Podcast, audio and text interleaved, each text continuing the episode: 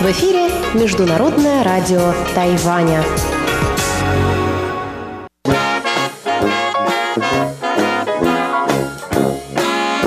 Воскресное шоу с русской службой МРТ.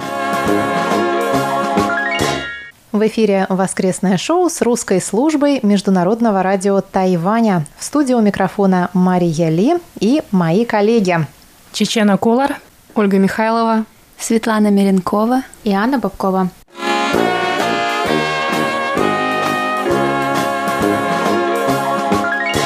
В России прошли длинные выходные по случаю 23 февраля и грядут длинные выходные по случаю 8 марта. А на Тайване ровно в этом промежутке тоже праздники, причем сразу два. Но сначала давайте подведем итоги обсуждению прошлой недели про нашествие игуан.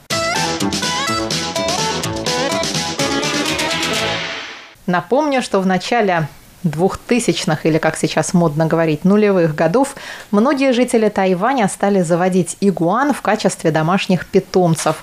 Ну, слушайте, я сама помню, как любовалась в зоомагазине на такое чудо-юдо с вращающимися во все стороны глазами. Оно было маленькое и изящное. И если бы я решила приобрести такую милашку, то меня, возможно, ждал бы сюрприз, такой же, как и других незадачливых тайваньцев, купивших игуану и не выяснивших предварительно, что они, оказывается, могут вырастать до полутора метров в длину. Какое счастье, что я не любитель рептилий. А вот неудавшиеся любители просто-напросто выпускают их в дикую природу и наносят ущерб местной экологии. Вот и вас мы спросили о том, одобряете ли вы содержание дома экзотических животных. И, как говорится, комменты жгут. Наш слушатель и читатель наших социальных сетей Николай Горобец прислал нам такой комментарий. «Я знал, что эти знания когда-то пригодятся» и приложил ссылку под названием «Шашлык из игуаны». Ему ответил на это Рафаэль Исламов. «Интересно, как на вкус? Стоит поохотиться?» Николай Горобец на это ответил скромно. Я только виртуальный ел. А Саша Сычев ВКонтакте написал нам, но прежде чем заводить какое-либо животное, нужно спросить себя, ради чего я это делаю, и куда девать его, если вдруг питомец надоест. Выбрасывать на улицу ни в чем не повинное существо абсолютно аморально и безнравственно. Спасибо вам, Саша, за ваш комментарий. А еще мы получили несколько писем. Мы получили письмо нашего постоянного слушателя Виктора Варзина. Виктор отвечает на вопрос прошлой недели. Касаемо вопроса воскрески, в нашей стране был принят закон, запрещающий содержать некоторые экзотические виды животных. Я солидарен с этим законом, так как, зная, что у соседа есть какая-нибудь змея или крокодил, то, возможно, я не всегда бы ощущал себя в безопасности. В России, если загуглить, можно найти несколько случаев, что змея пробиралась в дом через канализацию. Я, в принципе, змей не боюсь, но так или иначе, на такой случай у меня дома нет ни мангуста реки Китави, ни заклинателя с дудочкой. Также уверен, что для данных видов животных условия проживания в квартире или частном доме, скорее всего, сами по себе неприемлемы и далеки от естественной среды обитания образования. А я, кстати, по этому поводу только что вспомнила историю, которую мне рассказывал как раз совсем недавно мой приятель, вернувшийся из Тайдуна, где он проводил Новый год по лунному календарю. Сам он из Канады. Проезжая там на скутере мимо какого-то дома, он увидел маленькую обезьянку на цепи. Детеныша формозской макаки на цепи у дома. Он слез с мотоцикла и пошел разбираться к хозяину этой обезьянки, который в это время наливал обезьянке гауляна. Гауляна, гауляновой водки.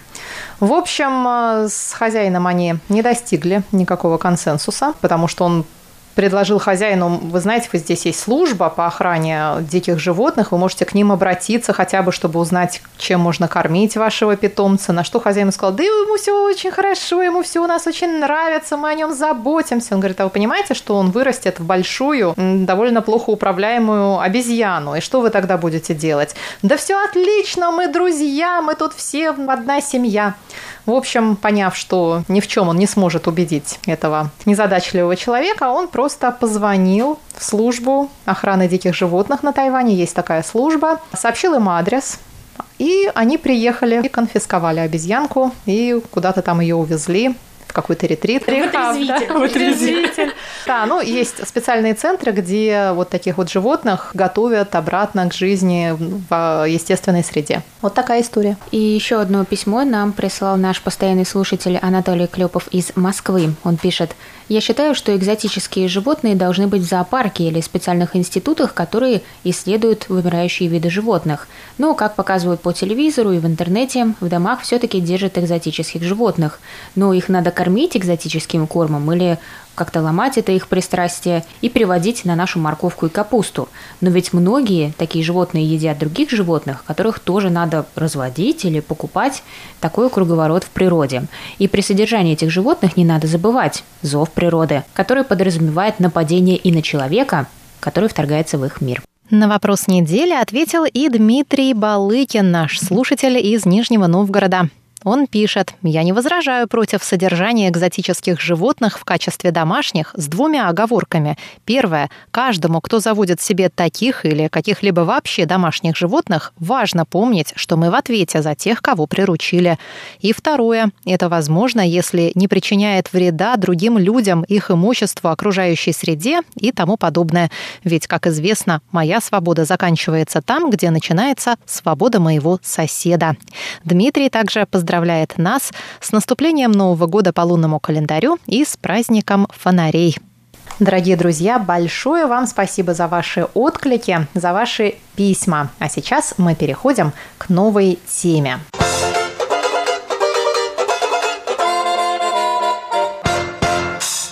Но прежде чем мы приступим к новой теме, хочу напомнить, что сегодня, 28 февраля, Тайвань отмечает День памяти и примирения. 28 февраля 1947 года здесь принято считать датой начала белого террора, продолжавшегося долгие годы. И надо сказать, несмотря на название этого дня, примирения в обществе ждать придется, я думаю, еще очень-очень долго.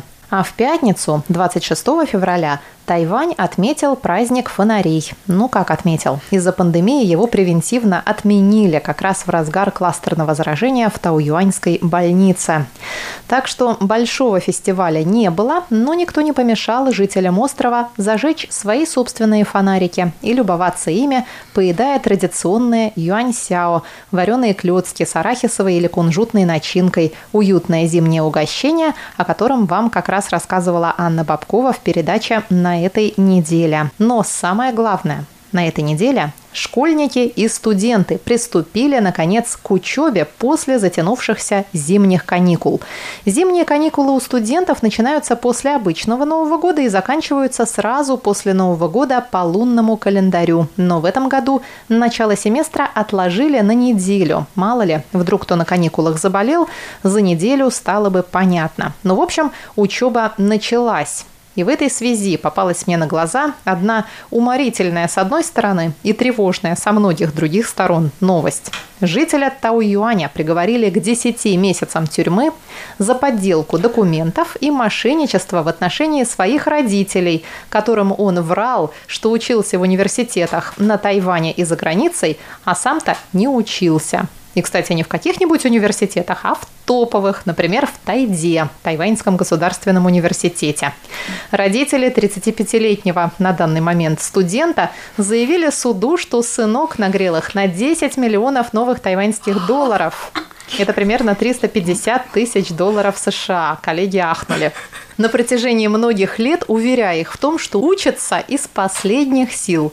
Сначала он наплел, что учится в Тайде, Государственном Тайваньском университете. И эта учеба обошлась предкам в 165 тысяч новых тайваньских долларов. А на самом-то деле сынуля учился не в Тайде, а в каком-то частном технологическом колледже, по-нашему ПТУ. Он туда поступил в 2004 году, а в 2007 ПТУшник обрадовал родителей вестью о том, что получает степень магистра, а затем и доктора в том же Тайваньском университете. И этого нашему отличнику было мало. В 2009 году он сообщил, что собирается учиться в университетах США и Канады. В общем, с 2007 по 2013 годы Го выудил на свою учебу и сопутствующие расходы 10 миллионов тайваньских долларов. Родителям он рассказывал, что учится лучше всех, и все документы соответствующие предъявлял. Он даже устроил так, что родители пришли на церемонию выпуска и получения им ученой степени. Вот уж не знаю, как это он все сфабриковал и как убедил их, что был в числе выпускников. И только в семнадцатом году предки отличника узнали, что он никогда не был даже зачислен в Тайваньский государственный университет, и все его дипломы и степени просто фикция и подделка. В свое оправдание сын говорит, что да, студенческий билет он подделал, а вот денег не крал, ведь с самого детства он много лет бесплатно проработал в храме, которым владеет его семья. Так что, можно сказать, то была его зарплата. В общем, мы не знаем, как его вывели на чистую воду и на какой специальности он там якобы учился. А поговорить я хочу сегодня вот о чем. Всем известно, что на Тайване высшее образование – это такая абсолютная ценность, к которой стремятся для своих детей все родители. Поэтому ему удалось столько лет водить родителей за нос, просто потому что это очень приятно знать, что твой сын учится в лучшем университете страны. Детей здесь мучают и даже пытают учебой. После школы дети дружно расходятся по группам дополнительных занятий. Процент таких несчастных приближается к 100. Их натаскивают на тесты, им не дают времени на игры и социализацию. И в университете я сейчас вижу не горящие, а уже давно потухшие, даже протухшие взгляды замученных учебой людей, которые мечтают об одном – выспаться и поскорее выпуститься всеми правдами и неправдами и забыть это все как страшный сон. И не знаю, что сейчас происходит в России. Могу только судить по разговорам с ровесниками, у которых растут школьники, что времена сейчас у нас тоже сильно изменились, что уроки дети уже не в состоянии делать сами, так их много, что родители проводят вечера за уроками вместе с детьми и тоже стремятся всеми правдами и неправдами запихать их в какой-нибудь, неважно какой вуз. Меня это страшно изумляет, потому что я, например, училась в очень непростой школе, но все мое образование было исключительно на моей совести. Мне самой хотелось поступить, и я очень переживала по этому поводу. А родители мне говорили, ой, да ладно, ну не поступишь, не конец света, не в армию же тебе идти. Но я все же поступила с первого раза, хоть и с трудом. Но и репетитор у меня был всего один, и на курсы я какие-то ходила только в выпускном классе. А до этого никаких репетиторов, только школа. Ну вот, а мои коллеги здесь все-таки гораздо моложе меня. Как это происходило у вас? И считаете ли вы, что высшее образование – это то, к чему стоит стремиться любой ценой?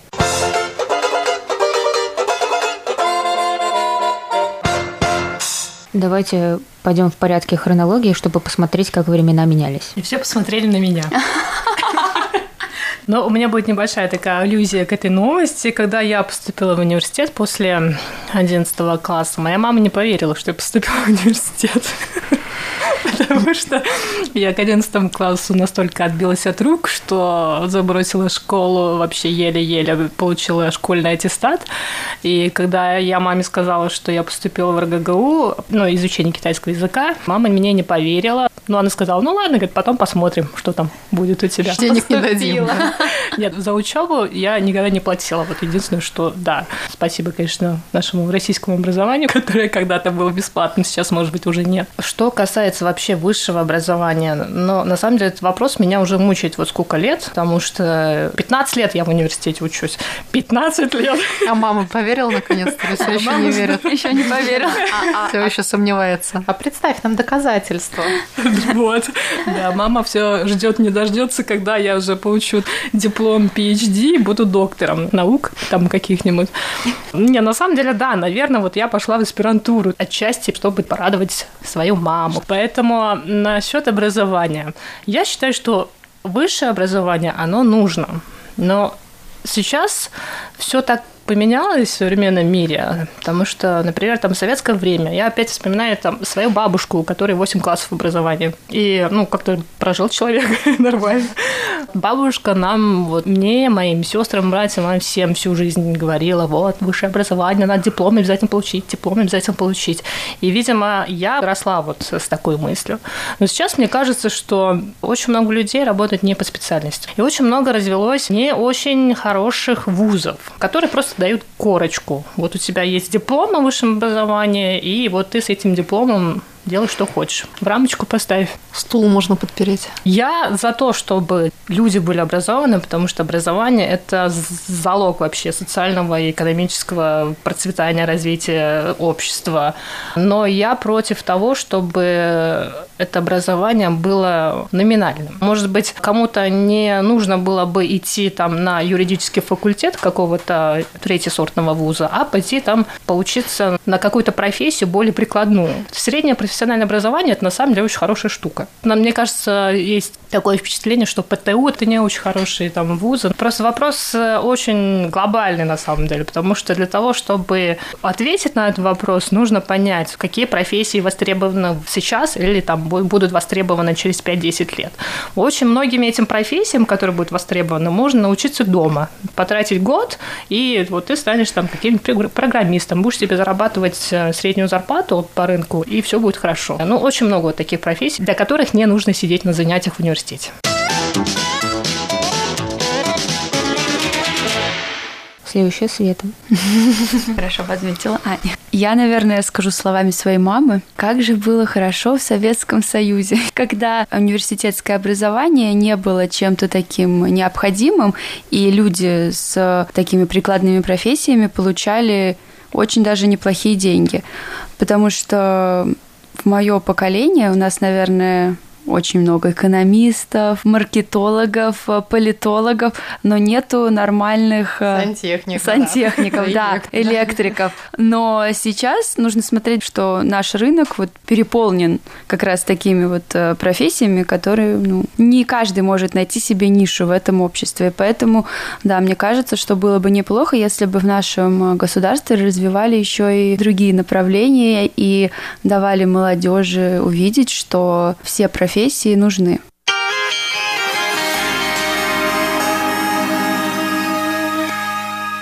Ну и следующие э, мы с Олей, как я думаю, ровесники, да? Я мне была интересная мысль, э, когда Чечена сказала, что она не очень хорошо училась в последних классах школы. Да, наверное, это важно отметить, что мир держится не только на отличниках, потому что я заканчивала девятый класс а, с почти всеми тройками в аттестате, что совершенно не помешало мне стать, ну, ну, я не, не буду говорить успешным человеком, но как бы довольно нормальным человеком, но таким среднестатистическим. А, и это не помешало мне перейти в экстернат, который не смотрел на мой аттестат. Они смотрели только... На то, как ты сдала экзамены. На переводной экзамен именно в этот экстернат. Они, у них были свои экзамены, свои собеседования, и, по их мнению, я была нормальным человеком, несмотря на то, что у меня были все тройки в аттестате. Да, я согласна, что, наверное, важно образование и то, что ты себя представляешь, а не твои корочки. То есть, да, сейчас можно многому научиться и не как бы поступая в университет, есть много разных курсов, каких-то профессий, которые можно освоить даже быстрее и быстрее начать зарабатывать деньги, и опять же, они сидеть у родителей на шее 10 лет. И э, что касается вот домашних заданий, я, получается, пошла в школу в 2001, по-моему, году. А, в общем, я училась в школе после 2000-х. Я выпустилась в этом году из магистратуры. А, вот, и... И я... приехала на Тайвань. И я знаю, что многим моим одноклассникам им родители не то что помогали, они им не помогали, они за ними следили. То есть они проверяли их домашнюю работу. А, то есть если они сделали упражнение по русскому, там что-то переписали, вставили окончание, там не знаю, они за ними это перечитывали, может быть даже исправляли, заставляли переписывать. А, математику смотрели и так далее. Со мной такого не было. То есть у меня была полная свобода с домашним заданием. Сделала, не сделала, не имеет значения. Никто мое зада... домашнее задание не смотрит никогда. Я думаю, что моя мама просто не хотела учиться в школе второй раз, потому что а зачем? Ну, естественно, мне оказывали какую-то помощь и поддержку, если был сложный, не знаю, проект, нужно было что-то смастерить, нарисовать, но только если я попрошу об этом. Но я знаю, что, да, действительно, некоторым моим друзьям за ними делали все. Моя мама всегда за меня все рисовала. Моя мама за меня вязала. У да, бабушка были... шила фартук. У вас были труды еще? Конечно. У меня был последний год в школе, когда еще труды, или технология это называлось, пока еще не отменили. Нужно было шить фартуки и вязать. Это все за меня делали родители. А Аня сказала, что не обязательно троечники ничего не добиваются. Вот в моем случае как раз таки получается наоборот. Я была круглой отличницей, это мне не помешало стать круглой троечницей в университете, когда я поступила. А мое мнение по поводу высшего образования, ну, наверное, таким образом можно поставить. Не нужно никуда торопиться. Вот мне не нравится, что я всегда чувствовала себя участником автомобильной гонки – мне казалось, что если я сейчас хоть на секунду остановлюсь и подумаю, что чем я хочу заниматься, то я просто опоздаю, все меня обгонят, и никогда я не успею ничего добиться. Поэтому mm-hmm. решения принимались в ужасной спешке, зачастую в последний момент, и в результате оказалось все так, что ну, я чувствую себя счастливым и человеком, я не хотела бы ничего менять, но если бы у меня была бы возможность, я бы хотела взять себе, может быть, даже целый год после окончания школы, где я могла бы совершенно спокойно решать, выбирать, чем я хочу заниматься. И я думаю, если бы мы поменяли бы наше мнение вот именно относительно именно временного формата, относительно расписания того, когда и во сколько нам нужно поступать лет, когда нам нужно принимать важные решения, было бы больше счастливых людей, которые выбирали бы э, то, чем они хотели бы заниматься. И не было бы такой ситуации, когда ты всю жизнь, там, до, не знаю, 35 лет, 40 лет занимался историей, а потом внезапно решил, что все это время тебе нравилась живопись, и ты прожил несчастно. Вот ну, нужно в давать себе... же так построено да, образование. Нужно дать себе возможность... в университет, и весь первый год ты просто ходишь на какие-то общие курсы, а свою специальность ты выбираешь чуть ли не к третьему курсу Да, только. можно постоянно менять ее, да, можно поменять. Я тоже об этом слышала, я думаю, нам этого не хватает. У нас прекрасное образование в стране, единственное, что просто нужно дать всем возможность успокоиться, расслабиться, выдохнуть, не обращать внимания на оценки, а решать в зависимости от того, что нам просто нравится.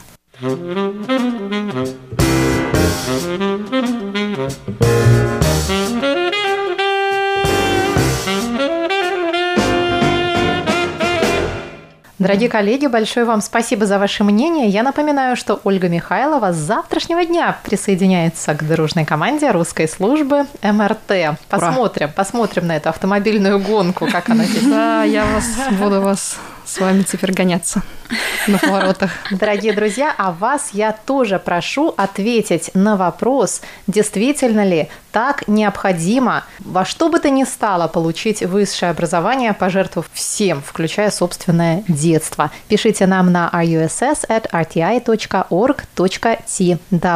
Я передаю микрофон Светлане Миренковой, а воскресное шоу на этом подходит к концу. С вами были Мария Ли, Чечена Кулар, Ольга Михайлова, Светлана Миренкова и Анна Бабкова.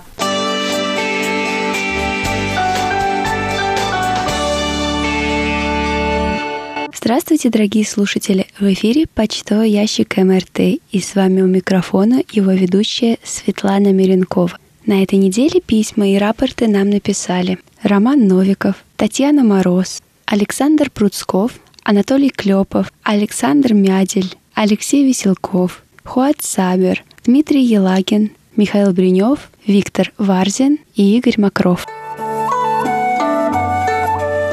Напоминаю, что нас можно слушать на двух частотах. На частоте 5900 кГц нашу получасовую программу с 17 до 17.30 часов по UTC – а также на частоте 9490 кГц нашу часовую передачу с 11 до 12 часов по UTC. Ну а далее обзор рапортов.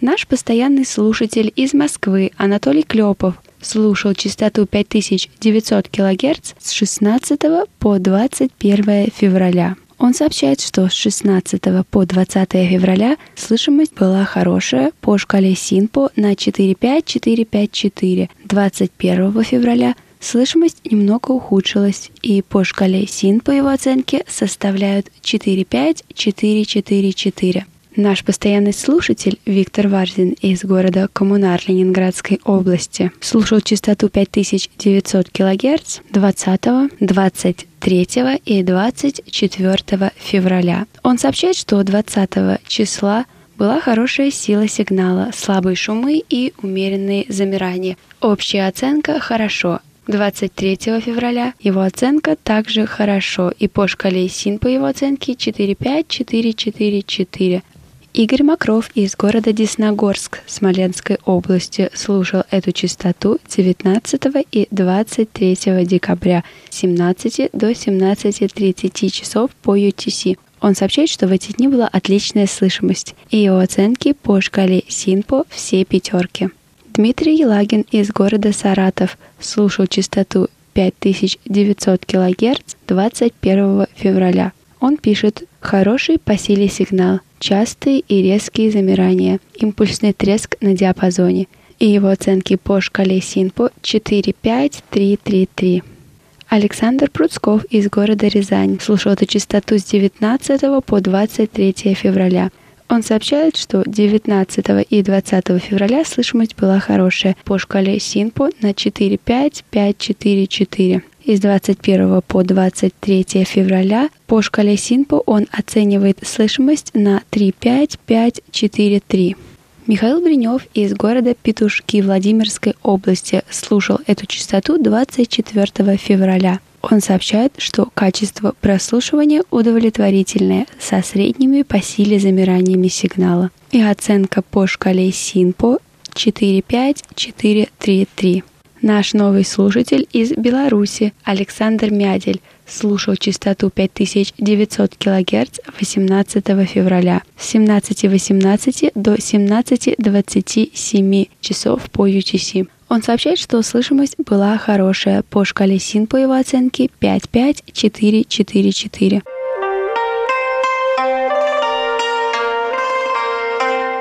Алексей Веселков из города Бердск слушал частоту 9490 кГц 18 и 22 февраля с 11 до 12 часов по UTC. Он сообщает, что 18 февраля слышимость была плохая по шкале Синпо на 24322. Наша постоянная слушательница Татьяна Мороз просит поздравить ее сына с днем рождения. 26 февраля Эдуарду исполнилось 19 лет. Она пишет «Пусть жизнь, как яркая мозаика, складывается из светлых красок радости, незабываемых событий. Пусть каждый новый день дарит удачу и прекрасное настроение. Во всем всегда везение, в делах большой удачи – и рядом тех, кто любит, кто очень много значит. Также Татьяна просит поставить душевную песню по случаю дня рождения. Дорогой Эдуард, Русская служба Международного радио Тайваня от всей души поздравляет вас с 19-летием. Мы желаем вам здоровья, счастья и хотели бы подарить песню молодого тайванского исполнителя Эрика Джоу. Песня называется «Счастливый».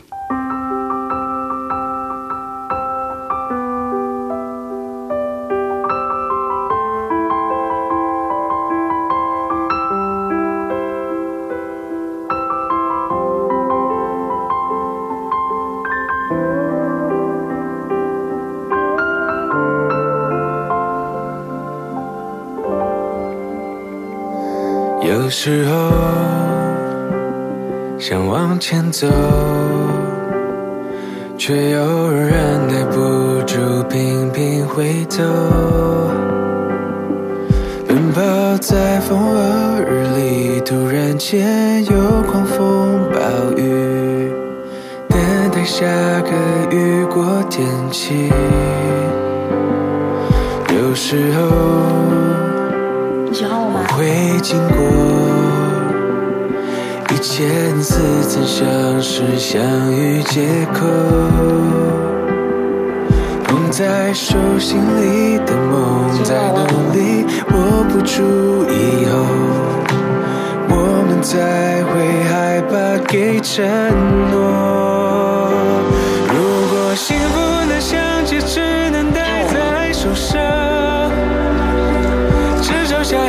想将受伤能够少点迷惘。如果幸福需要走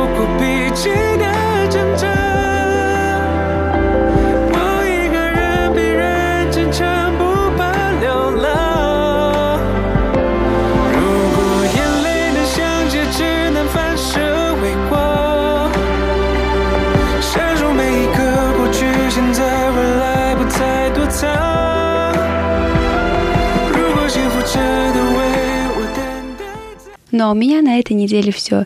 Пишите ваши письма и рапорты на наш электронный адрес russsobaka.rti.org.tw. Посещайте наши страницы в социальных сетях Facebook и ВКонтакте. Пишите комментарии. Также читайте новости на нашем веб-сайте ru.rti.org.tw. С вами была Светлана Миренкова. До встречи на следующей неделе.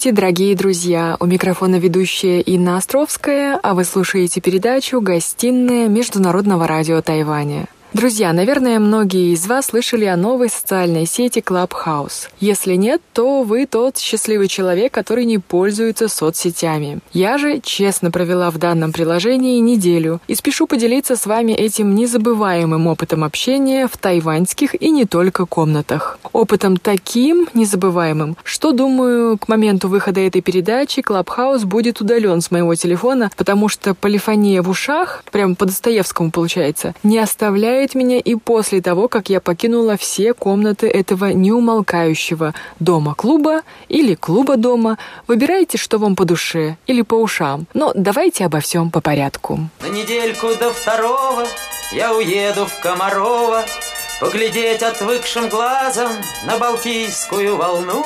Только на недельку я уехала не в Комарова, а в Голосово. Почему же на недельку? Именно 7 дней нужно для того, чтобы избавиться от смайлика хлопушки на вашем аккаунте и перейти из ранга новобранцев в бывалые. Почему не в Комарова, а в Голосово? Потому что особенностью Клабхауза является живое общение. Миллионы голосов со всей планеты общаются в режиме онлайн с теми, с кем они, скорее всего, никогда не встретятся в реальной жизни. Люди входят в комнату по интересам и говорят на самые различные темы. От криптовалюты до нумерологии, от спорта до моды, от искусства до политики. Стоп, с политикой надо бы поосторожнее, а то выйдет как с Китаем, но про это я расскажу позже. Итак, первым шагом является скачивание этого приложения. Иконкой приложения стало черно-белое фото молодых ребят. У кого-то это кудрявый афроамериканец, у меня же установился черно-белый профиль улыбающегося блондина в кепке. Кто они, я так и не поняла, но зная, какая иконка у Клабхауса, вы хотя бы не будете сидеть на Clubhouse онлайн, другом приложении по стилю жизни и обустройству дома, как это сделала одна моя приятельница, и еще там она ожидала моего приглашения. Следующим шагом регистрации является выбор ваших интересов, среди которых могут быть знания по истории, философии, темы образования, наука, математика, космос, даже COVID-19. Можно выбрать э, места, которые вам интересны, города, страны, континенты. Следующая рубрика «Wellness» – «Здоровье». Э, в этой рубрике на выбор вам предлагают медитацию, фитнес, вегетарианство, пространство, питание или походы с палаткой. Какие могут быть цели для общения у нас? Так, знакомство с новыми людьми, сотрудничество. А, а вот и бокальчик вина и разговоры по душам. Нажимаем это. Дальше дела мировые и следующая рубрика очень интересная. Вы можете нажать на кнопку «Геополитика», «Политика США», «Социальные исследования», «Рынок», «Экономика», «Климат». Если вы далеки от политики, идите в рубрику «Спорт», «Искусство», «Книги», «Мода», «Еда». Даже есть кнопка «Интерес к НЛО». А, вот и языки, развлечения, кино, караоке, подкасты. В рубрике «Религия» есть и даосизм, и атеизм. А в графе «Identity» — личность вы можете выбрать расу, пол и даже принадлежность к поколению X или Z. Ну и напоследок можете в рубрике «Технологии» определиться с вашими интересами, среди которых есть стартапы, искусственный интеллект, венчурный капитал и криптовалюта. Ух, все. Теперь на вас посыпется приглашение в комнаты, в которых которых вы можете быть слушателем, войдя в комнату, или стать спикером, если нажмете кнопку «Поднятая рука». Поднимаясь на так называемый подиум, вы соглашаетесь с правилами этого приложения. Вы должны быть вежливым, корректным, не записывать речи на диктофон и не разжигать войны конфликтов. А теперь выключите микрофон и ждите своего звездного часа. Малиновки заслыша голосов Припомню я забытые свидания. Эксперты по личному брендингу говорят, что от позиционирования себя в сети зависит очень многое. А для этого лучше бы заполнить биографию и прицепить не худшее фото. Ну, если вы не Илон Маск, у того на фото вообще были красные короткие шорты. Но все, вперед, глаголом жечь сердца людей. И если вы интересны публике, на вас начнут подписываться друзья со всей планеты. Они будут приглашать вас свои комнаты. Вам захочется даже открыть свою комнату, а то и клуб, и проверить, как это работает. Уже через пару дней лично я устала, но оповещения не давали мне сдаться. Василий Пупкин зовет вас в комнату учеба за границей, поделись своим опытом. Тайваньские нью-йоркцы делятся лучшими ресторанами в городе. Канадские тайваньцы обсуждают любимые фильмы. Клуб китаистов-любителей зовет в комнату, где нужно не говорить по-китайски, а только шептать. Китайцы за рубежом обсуждают тему, каким способом вы зарабатываете деньги. Ох, тут самое время вспомнить мемы про Клабхаус, которые появились э, за эти дни. Вот, например, мне понравился этот кадр из фильма «Собачье сердце». На фотографии профессор Преображенский Шариков. «Профессор, дайте денег на новый iPhone». Шариков. «На кой леший, скажите мне, он вам нужен?» Швондер спикером зовет в Клабхаус. Be balloon. Be balloon. Be balloon. Друзья, вот название только некоторых комнат, что я успела посетить и даже некоторые из них модерировала за эту неделю. Клуб изучающих китайский язык, лингвистическая комната для говорящих на английском, китайском, русском, японском, немецком и корейском языках. Самая популярная комната среди тайваньских экспатов и американских тайваньцев – это комната под названием «Тайвань говорит». Есть китаеязычная группа «Друзья, давайте обсудим наши планы на 2021 год». Очень очень популярна комната, в которой участвует э, аккаунт «Тайваньские мемы». Это проект, который взорвал э, тайваньский интернет в прошлом году. И, кстати, этот пользователь один из самых популярных среди тайваньцев. А на него подписано 239 тысяч человек. В Клабхаус среди известных тайваньцев можно встретить политика Суджан Чана, тайваньского философа-писателя Джу Тианя. Там же вещают некий популярный у тайваньцев продюсер Хуан Ли Чен, разработчик электроскопа скутера Гогоро Пенмин И и разные айтишники, актрисы, певцы, модели. А еще в Клабхаусе множество тайваньцев, живущих в разных странах мира.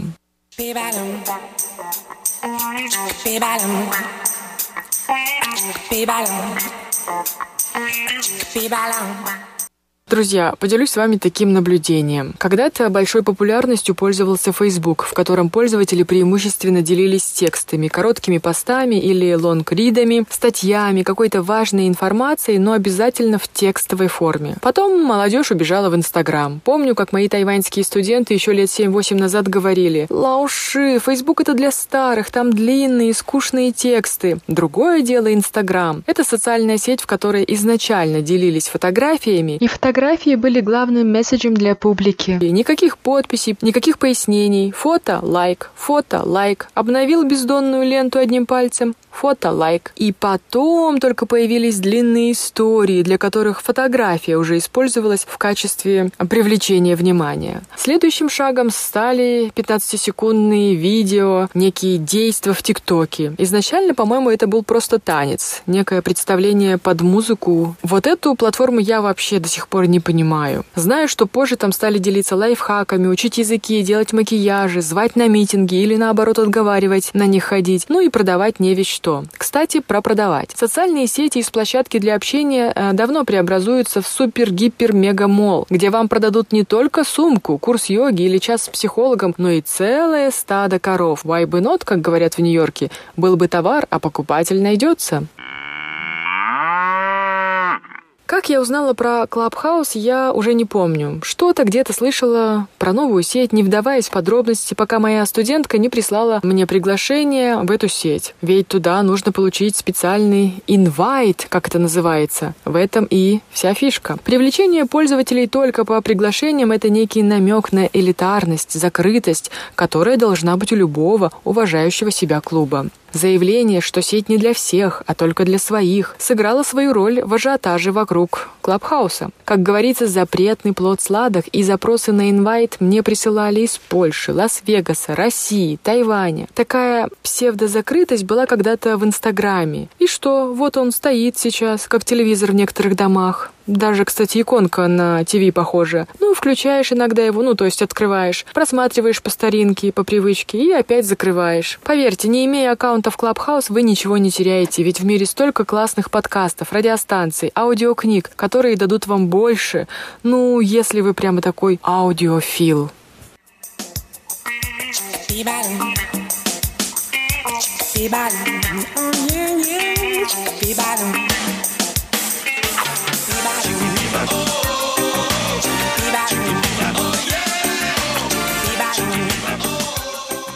Наверное, вам будет интересно узнать историю развития Клабхауса. Сеть запустили выпускники Стэнфорда и бывший разработчик Google Пол Дэвинсон и Роган Сет. Представьте себе, что в мае 2020 года в этой сети было только полторы тысячи юзеров ну, пользователей. И в основном это были разработчики программы и их коллеги из Силиконовой долины, которые общались в приложении в период пандемии и удаленки. В декабре 2020 года пользователей стало 600 тысяч, а в январе этого года в сети вещало 2 миллиона человек. И уже через месяц, то есть вот в феврале 2021 года, число пользователей насчитывает 10 миллионов человек. В настоящий момент стоимость Клабхауса 1 миллиард долларов, хотя в мае 2020 года он стоил порядка 100 миллионов. Более 180 организаций и венчурных компаний инвестировали в Clubhouse. И сеть стала компанией единорогом, то есть стоимостью в 1 миллиард. И таким образом она заняла место наравне с компаниями Uber и Airbnb. Сейчас приложение доступно в 154 странах. Приложение занимает первые места по скачиванию в Германии, Японии, Словакии и Турции. Только в Японии в начале февраля Clubhouse скачали 440 тысяч раз. И хотя Clubhouse успел полюбиться жителям Китая, так что приглашения в сеть там продавали по 29 долларов США. Эту сеть 8 февраля на материке забанили. Несмотря на то, что сами пользователи из Китая и Тайваня считали, что такая платформа могла бы стать площадкой мирного диалога и налаживания понимания между китайцами и тайваньцами, коммунистическое руководство Китая решило, что обсуждение темы лагерей для уйгуров, событий в Гонконге и независимости Тайваня недопустимо. За прошедшую неделю я сама не раз становилась свидетелем разговоров про отношения между двумя берегами пролива, о ситуации в Гонконге и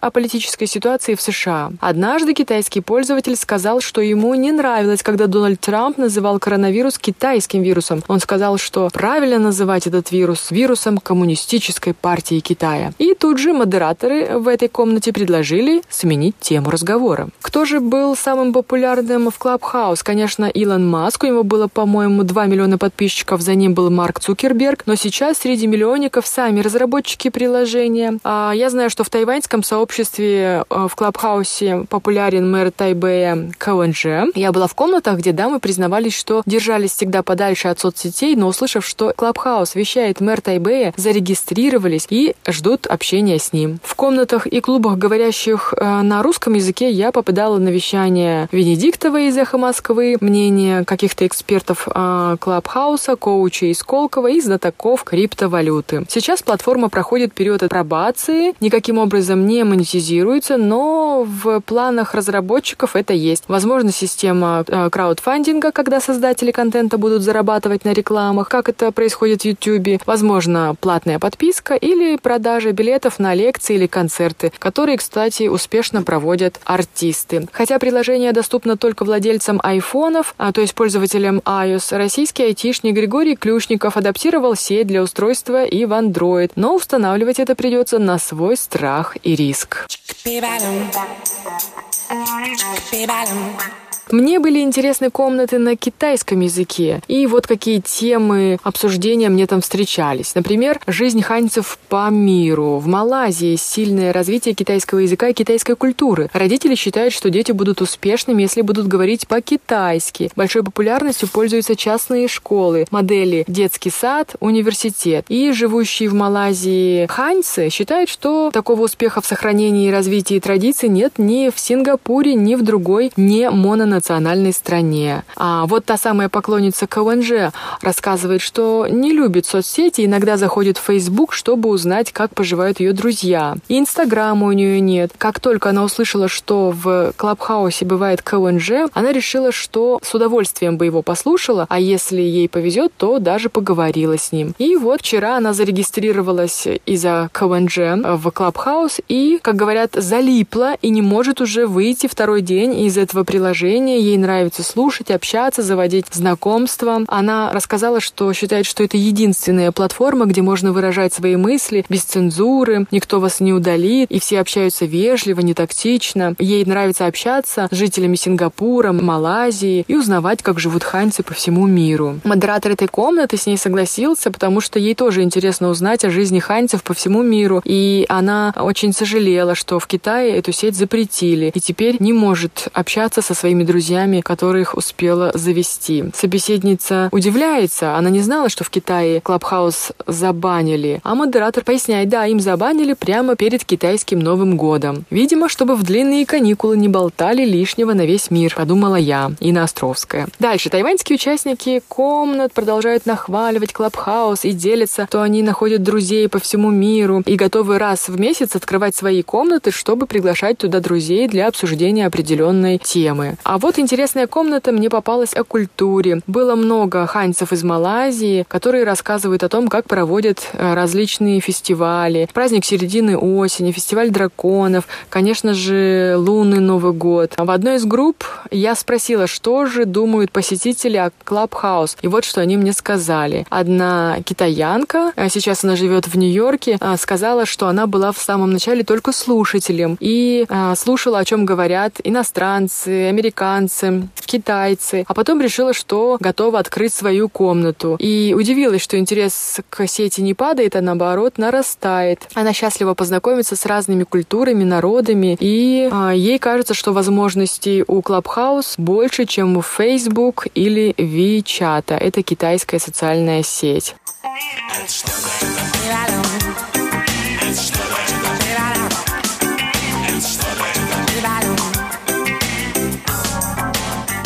А еще один посетитель комнаты рассказывает, что он впервые в Клабхаусе. Это первая комната, первый клуб, и все здесь нравится. И очень интересно общаться с людьми из разных стран. Есть вопрос. Пришел сюда и обсудил с настоящими людьми. И не нужно искать ответ в Google. Прямо перед записью этой передачи я посетила тайваньскую комнату «Тайвань говорит» и попала на интересный разговор. ABC, American Born in China, они обсуждали а, изучение китайского языка их детьми и очень сетовали на то, что не во всех школах изучают традиционные иероглифы, потому что, на их взгляд, они а, более красивые. Дальше в этой комнате перешли на обсуждение воспитания детей, о том, как они быстро растут, что модно или, наоборот, устарело. И вот одна мама сказала, что если вы используете смайл, смеющийся человек, который плачет от смеха, значит, вы уже старый человек из прошлого поколения, потому что продвинутая молодежь, когда ей смешно, использует смайл череп. А американские тайваньцы также спрашивали тайваник с острова, есть ли ограничения по одежде согласно твоему возрасту, потому что здесь в Америке носят все, что хочется. В конце моего изучения этой платформы я даже открыла свою комнату и с радостью а, узнала, как изучает русский язык в разных странах. И познакомилась с американцем из Нью-Йорка, который в совершенстве говорит по-китайски, а также изучает корейский, японский, казахский и русский. Он рассказал, что учил три года назад русский язык в школе с детьми, выходцами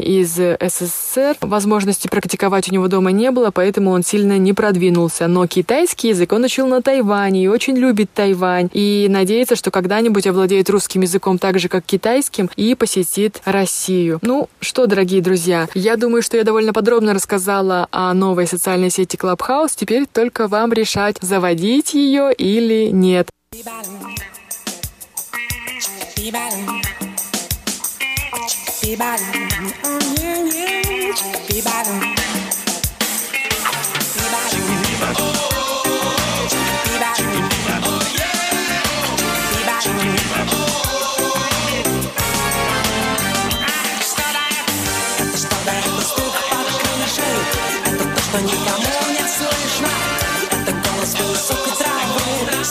Это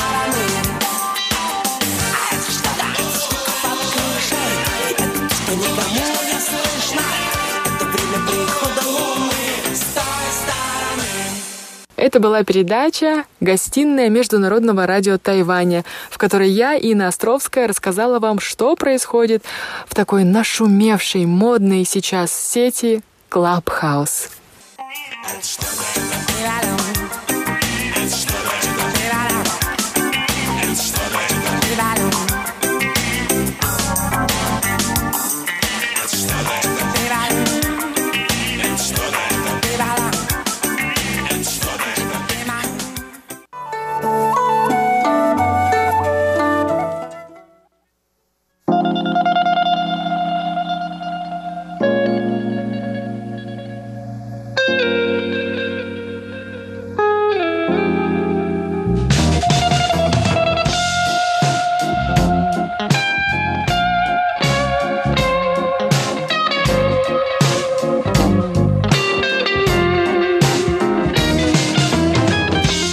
Здравствуйте, дорогие радиослушатели! Вас из тайбэйской студии приветствует ведущая Анна Бабкова. Вы слушаете мою передачу «Панорама культурной жизни». И сегодня мы продолжаем беседу о такой обширной теме, о культурном шоке о том, что происходит с человеком, когда он перемещается в другую культуру, переезжает жить в другую страну, о том положительном, ну и, конечно, отрицательном опыте, через который он проходит. И об этом я говорю с гостями студии, с Галиной, Иваном и Егором. Все предыдущие части этого интервью вы можете послушать на нашем сайте по адресу ru.rti.org.tw во вкладке «Культура. Панорама культурной жизни». В этом выпуске мы в основном упоминаем трудности, с которыми мы столкнулись в общении, но скажу вам сразу, что решения к ним, конечно, есть, и позитивных моментов в жизни на Тайване тоже очень-очень много. И в будущих выпусках мы продолжим о них говорить, но сегодня не утаим трудности, с которыми мы столкнулись. В конце концов, они есть при приезде в любую страну.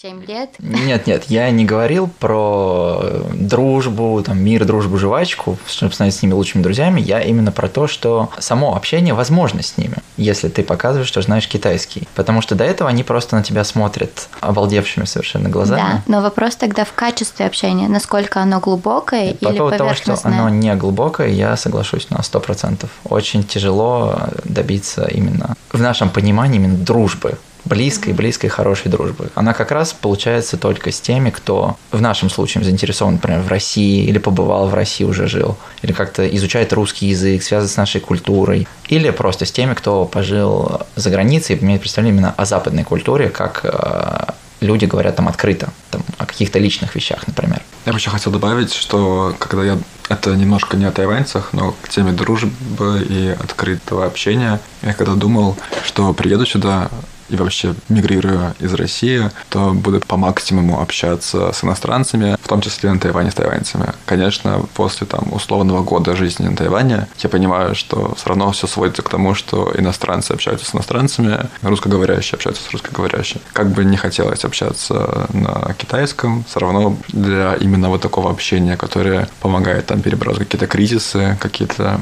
дать, не знаю, эмоциональную разрядку. Конечно, это все-таки иностранцы и люди, которые одного менталитета с тобой и говорят на родном языке. Как бы ты хорошо не говорил, даже, возможно, на английском. Хотя на английском получше в этом плане, но да, иностранцы тянутся к иностранцам, и все равно есть какой-то барьер с тайваньцами, который мне, по крайней мере, сложно преодолеть. Особенно с тайваньцами, которые ну, местные, они, которые пожили за границей или там прекрасно говорят по-английски, у которых там прекрасное понимание западной культуры и мира, такие европезированные. Я думаю, что мы сейчас эм, озвучили мой первый кризис, который я когда-либо испытывала, и его первое решение. Это кризис был в том, что общение знакомство не превращается в дружбу с тайваньцами. И я не говорю о какой-то, типа, прям все брат-брат, да, как бы, а просто о том, что если мы вместе сидели целый курс полгода, и каждый раз мы общались, например, и даже после этого несколько раз ужинали, то, наверное, есть предположение, что мы можем и вне университета куда-то пойти, там, не знаю, переписываться ни о чем. Ну, просто когда ты так долго с кем-то однокурсником общаешься, то вы уже как бы видите друг друга, вы знаете друг друга, вы как бы уже, ну, у вас какой-то другой уровень общения, если, например, это в России происходит. А здесь... Ну да, ничего не обязывает. Меня в Инстаграме отписались. Или, не, приняли запрос на подписку. Ну, то есть, да, это как бы не ведет совершенно никак э, как бы какой-то дружбе, а у меня в университете, например, в России, это значит, что мы как бы, мы вся группа, мы как бы друзья. То есть, понятно, что кто-то может друг друга, ну, там, не нравится, там, не складывается общение, но все остальные, у кого оно адекватно складывается, мы как бы друг с другом делимся не только домашкой, то есть мы как бы просто вместе существуем ближайшие четыре года бакалавриата, да, как бы общаемся, не знаю, поздравляем с днем рождения. Я не знаю, в общем, ну как бы я думаю, люди понимают, в чем разница между дружбой и соседом по партии, который только что сюда подсел. Вот, и это был мой первый кризис, когда я знакомилась с большим количеством людей просто так невзначай там в рамках своих курсов, и мы вроде как даже они несколько раз делали, как бы они проявляли инициативу, чтобы там поужинать вместе, сходить куда-то на выставку. Я училась в университете искусств, а поэтому я говорю про выставки. Сходить куда-то и так далее. То есть было такое. Но потом они просто исчезают, и даже если ты им напишешь, они, в принципе, ответят, но нет такого ощущения, что они тоже стремятся к этому общению. И я сначала думала, что, ну, просто такой человек, он, ему не захотелось, все нормально. Как бы это нормально.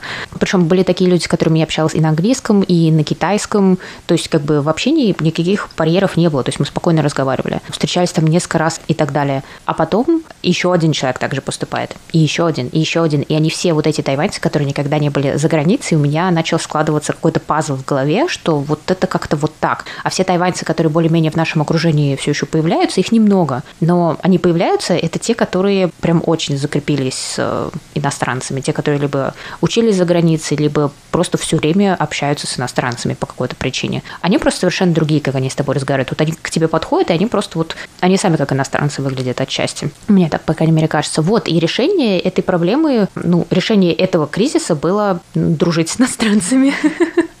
Потому что точно так же как бы развлекаться, общаться можно только с иностранцами.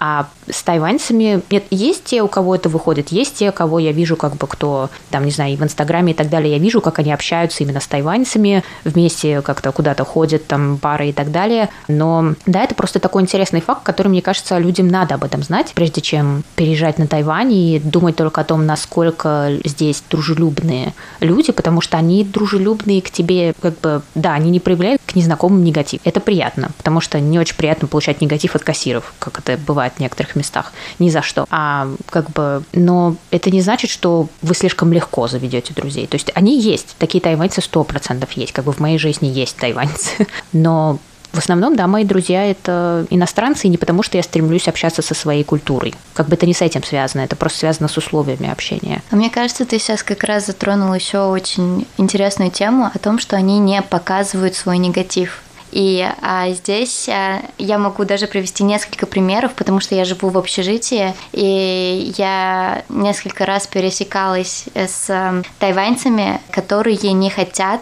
выяснять какие-то отношения, делить что-то напрямую. То есть для них легче позвонить в какой-нибудь офис, когда там есть человек, который будет разбираться с твоей проблемой.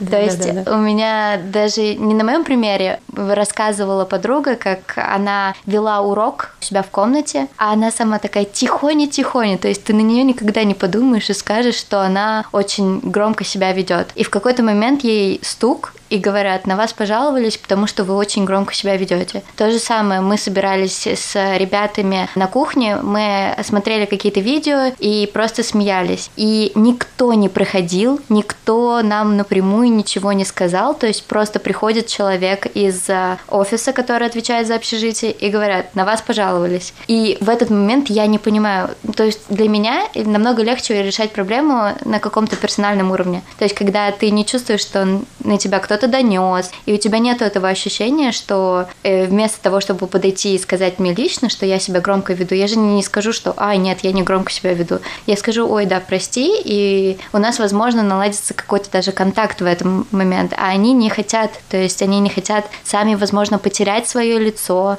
или выяснять какие-то отношения. И момент э, самый такой раздражающий – это стиралки в общежитии. Стиральные машины. Стиральные машины потому что они, соответственно, по времени, ограниченное количество машинок, а многие девочки, они любят стирать по выходным, и если я задержусь на одну минуту, есть вероятность, что мои вещи уже будут лежать где-то не в том месте, где я их оставила. И был такой неприятный момент, когда я именно пришла на одну минуту позже, и я уже застала девочку, тайваньку, которая просто перекладывает мои вещи. И я говорю, я могла бы это сделать сама. И и насколько вот было ее удивление в глазах, этот страх того, что я как-то на нее пожалуюсь или что у нас сейчас будет конфликт. Она настолько быстро.